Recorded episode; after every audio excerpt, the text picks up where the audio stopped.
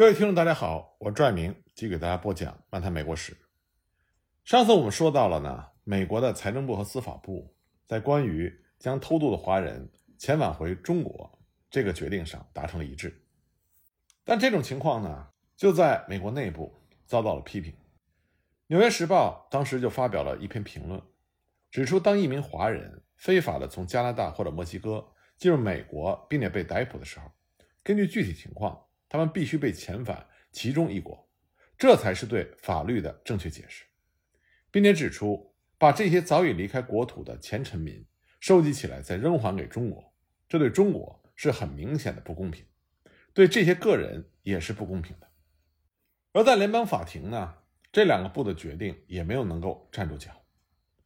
一八八四年的法案规定，在被遣返前，华人必须经过联邦法庭的审讯。并被确认是非法居民，这个规定呢，就体现了美国的法律概念。美国一个基本的法律原则，就是在被定罪之前，所有人都被认定是无罪的。而且呢，任何人被定罪之前，都要经过法庭的审判。这些原则运用于所有在美国领土里的居民，也就适用于在美国境内被逮捕的非法居住的华人。那么，一八八四年的法律规定，如果一名华人，被以非法拘留的理由逮捕，就可以向联邦法庭提出申诉。法庭进行审判之后，如果确认华人是非法拘留，行政部门才能够开始遣返程序。所以，对华人来说，被逮捕之后还存在着一些希望。财政部和司法部关于遣返华人回中国的决定中的谬误，很显然并没有逃过联邦法官审视的目光。所以呢，在好几个地方。财政部和司法部的决定都被法官推翻，而蒙特州的维勒法官就不赞同这个决定，而密歇根州东区的联邦法官斯万法官也宣布，从加拿大来的华人必须被送回加拿大。华盛顿区联邦巡回法庭的汉福德法官也把华人送回了加拿大的温哥华。那么，面对这一连串打乱执法部门计划的事件，当时的司法部长就抱怨说。这些法官根本就没有注意到国会在这个问题上的最新的意图。那司法部长这里所指的呢，是国会在1890年和1891年通过的两个拨款法案。1890年的法案是为了排华法案的执行，专门拨了五万美金。1891年呢，又把这笔专款增加到了六万美金。两个法案都明确的表示，这些款项是为了防止华人非法的进入美国。用来任命合适的官员执行排华法案，并用来支付把所有发现在美国非法拘留的华人遣返中国的费用。那么，司法部长就声称说，这些法案是国会做出的宣布，所有在美国非法拘留的华人必须被遣返中国。但是，司法部长的这种解释是站不住脚的，因为这两个法案，他只是说拨款是用来支付遣返华人回中国的费用，并没有宣布。非法华人必须被遣返回中国，也没有宣布要废除原来制定的从哪儿来回哪儿去的法律。所以呢，财政部把所有华人都遣返中国的决定是缺少法律依据的，是站不住脚的。那么，行政执法部门和法庭之间的分歧很快就体现在一个著名的华人案件上，这就是张山事件。张山呢，是在密歇根州胡兰港。被以非法进入美国的理由逮捕，并且面临着被遣返中国的命运。尽管呢，他是从加拿大入境，并且拥有加拿大的劳工纸，但令人意外的是，这个事件很快就演变成英国和美国之间的外交事件。不知道什么原因，当时英国驻华盛顿大使庞斯福特爵士知道了这个事情，决定加以干涉。他向美国的司法部长、财政部长和哈里森总统都写了信。强调张山是英属加拿大的居民，应该被遣返回加拿大。那么，司法部长在收到这封信之后，仍然拒绝改变立场。哈里森总统也指示财政部长把张山遣返回中国。就这样，英国大使的介入被无视了，张山还是要被送回中国。但是，就在华盛顿进行交涉的时候，张山已经向密歇根东区的联邦地区法院提出了申诉。司法法官就推翻了司法检察官的决定，决定把张山遣送回加拿大。所以呢，当哈里森总统给财政部长发指令的时候，张山已经人在多伦多了，美国官员的手已经够不着他了。就在同时，在水牛城的地区法院的库克法官，在一八九一年十月三日，也决定把四名偷渡过来的华人送回加拿大。那么，联邦法院法官这种不予配合的行动，让行政执法官员非常的沮丧。他们觉得他们的手被法庭捆住了，而且他们要严厉执行排华法案的决心和努力都被抵消掉了。那么，把华人遣送回中国，他还有另外的困难，那就是遣返的费用非常的高。把每个华人遣送回中国，美国政府要付出五十一美金的费用。由于华人偷渡的数量比原先估计的多，遣返的费用很快就超过了国会的拨款。由于经费紧张，财政部不得不在1892年3月宣布，将把专职的排华稽查员减到二十人，并且把他们的工资从四到五美金一天减到三美金一天。财政部也向国会要求，由于遣返的华人数量太大，需要有六万美金的特别拨款。那么，由于上面所说的法律上的这些漏洞，行政官员就认为，只有修改完善排华法案，才能真正的解决问题。就这样，行政执法官员的具体要求被吸收进了1892年的吉利法案。我们前面也讲到了，吉利法案呢，要求美国的所有华人必须登记领取劳工证，并且要随身携带。凡是没有登记的华人，都会被视为非法移民，将被递送出境。这个措施呢，就让执法人员在核查华人身份和法庭进行调查方面更为有效。吉利法案还规定，所有被发现在美国非法居留的华人都要被遣送回中国，除非他能够证明他不是中国，而是另外一个国家的属民或者是公民。这条呢，就彻底改变了原来的从哪来回哪去的原则。吉利法案还规定，取证的责任在华人。换句话说，以前执法官员要在法庭上证明某个华人没有在美国居住的资格，这样的证明比较难。现在呢，则是华人必须证明自己是合法的居民。吉利法案还规定，如果被遣返的那个国家向华人征收人头税作为入境的条件，那么这个华人将被送回中国。那么吉利法案呢，还有另外一条非常严厉的条款，那就是如果华人被判定是在美国非法拘留。那么，在被遣返之前，还要被作为苦刑犯监禁一年。这些措施都是为了对付华人的偷渡。另外呢，政府还采取了其他的一些措施，来完善排华法案系统。一八九三年十一月三日，美国国会通过了一个法案，规定华人的劳工登记证必须有执证人的照片，以防止他人的冒用。其他规定还有，华人商人回美国入境的时候。必须提供非华人的证人做的可靠证词，这个规定呢，就让华裔商人在出入美国的时候增加了很多困难。这个条款等于宣布华人的证词是没有法律效力的，这就间接违反了美国关于人人都有作证权利的宪法规定，所以应该是违宪的。影响最大的还是一八九四年八月十八日通过的法案。这个法案规定，移民入境的时候。海关官员在移民入境申请上做的决定是最终决定，移民不得向法庭上诉。这样呢，法庭就不能够再介入移民案件。当然，在美国境内被捕的华人仍然有上诉的权利。美国政府同时还开始向加拿大铁路公司施加压力，要求在防止华人移民问题上进行合作。一八九一年末，财政部指示相关的地方官员。告诫那些有通往美国国内线路的加拿大铁路公司，凡是涉嫌协助华人非法进入美国的，都会受到排华法案规定的制裁。财政部还要求所有进入美国的火车都要在边界停留接受检查，以防止没有资格的华人非法的进入美国。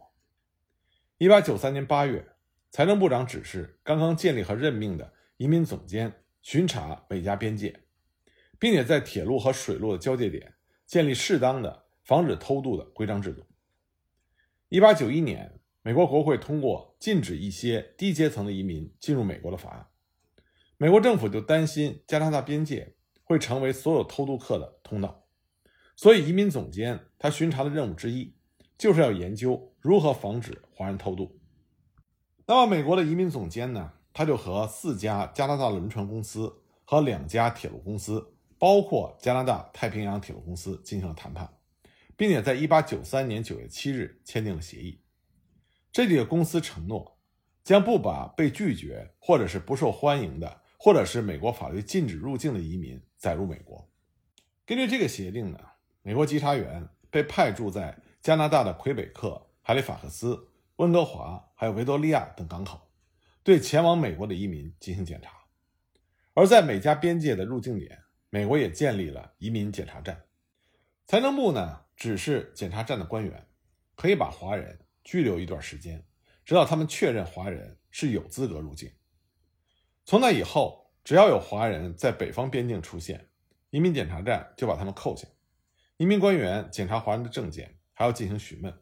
目的是要确认华人有没有真的住在他们声称住过的城市。移民官员呢，要问有关的街道名字、店铺名字、城市特征等等，然后发电报给当地的政府一一核实。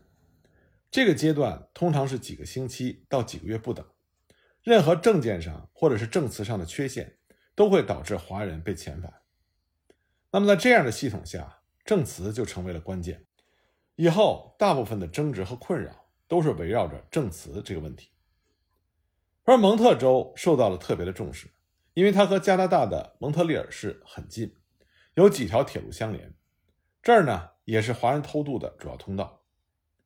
住在福尔蒙特州的排华稽查员和加拿大太平洋铁路公司在1893年签了协定，在协定中，加拿大太平洋铁路公司承诺准备一份火车上所有预定要进入美国境内的华人乘客的名单，把它交给在波林顿关口的美国海关官员，以便登车核查。如果华人被发现没有资格入境，他们将会在边界口岸被赶下车。移民官员不但注意通往加拿大的各条主要道路，而且经常去各个城市的华人洗衣店查看，看有没有可疑的新的面孔出现。可即便有这些严厉的措施，还是挡不住华人。而且正是因为美国政府对排华法案如此卖力的执行，才迫使华人想出了更高的招数来应对。那么，在讲华人的应对招数之前，我们先来看看美国排华势力。一直常用的一个借口，说他们排斥的是低素质的华人。他们用这个借口呢，为排华法案种族歧视的本质进行辩解。那么，是不是素质高的华人就不受排华法案的影响呢？答案当然是否定的。一八八二年排华法案通过之前，已经有相当一批华人取得了美国国籍。这些人呢，大部分都是有身份、有地位、有财产，比较美国化的。其中很多人娶了白人太太，并且成为了基督徒。他们的英语能力、穿着打扮、仪表风度和对公民权的热诚，是说服法官允许他们入籍的原因。即使在1882年之后，还是有很多华人入籍。这些人呢，是华人美国化的开拓者，其中包括在中国近代历史和中美关系史上有着重要影响的人士，比如说容闳等人。但即使对这些人，美国政府也不放过，美国政府内部有政策，对这批人一概不予承认为公民，并且剥夺他们一切的公民权利。当时排华势力的原则是，宁可错在一千，也不能放过一个。那么这批人已经放弃了中国国籍，中国政府已经不再视他们为自己的公民，他们得到了美国国籍，但是美国政府拒绝承认他们是公民，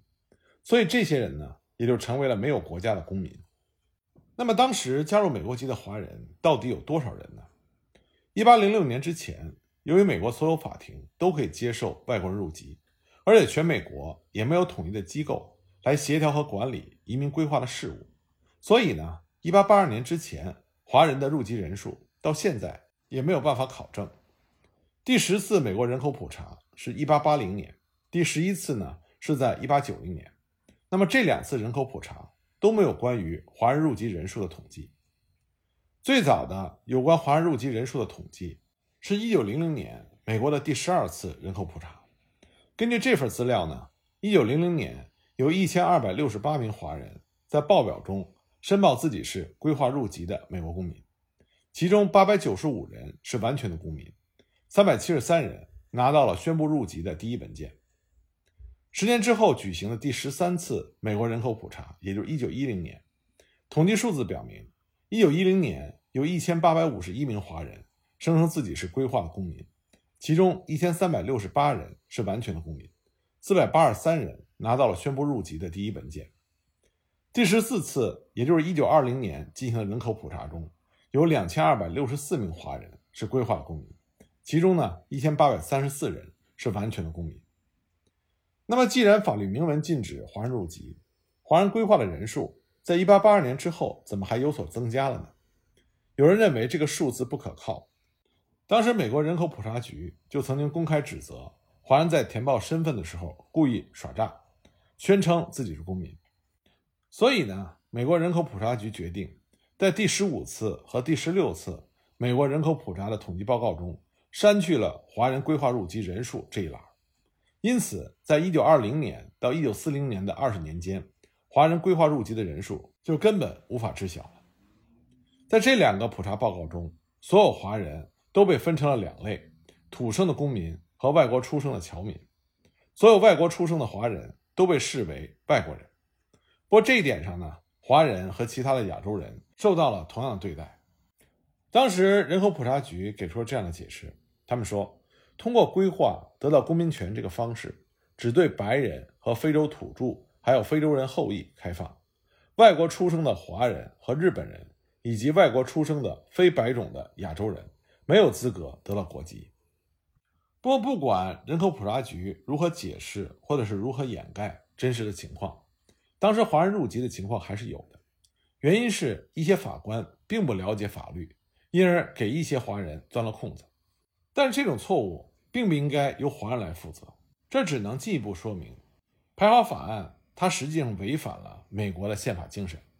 因为那些允许华人入籍的法官，他或者是不赞同排华法案的基本观点，而选择不遵从这个法案，或者说有些法官他并不了解排华法案。但是他们之所以能够成为美国的法官，他一定深刻的理解美国的宪法和美国的法律精神。他之所以允许华人入籍，就是因为他们认为让华人入籍并没有违背美国的宪法和法律精神。那么这就从另外一个角度证明了排华法案是和美国宪法的精神相悖的。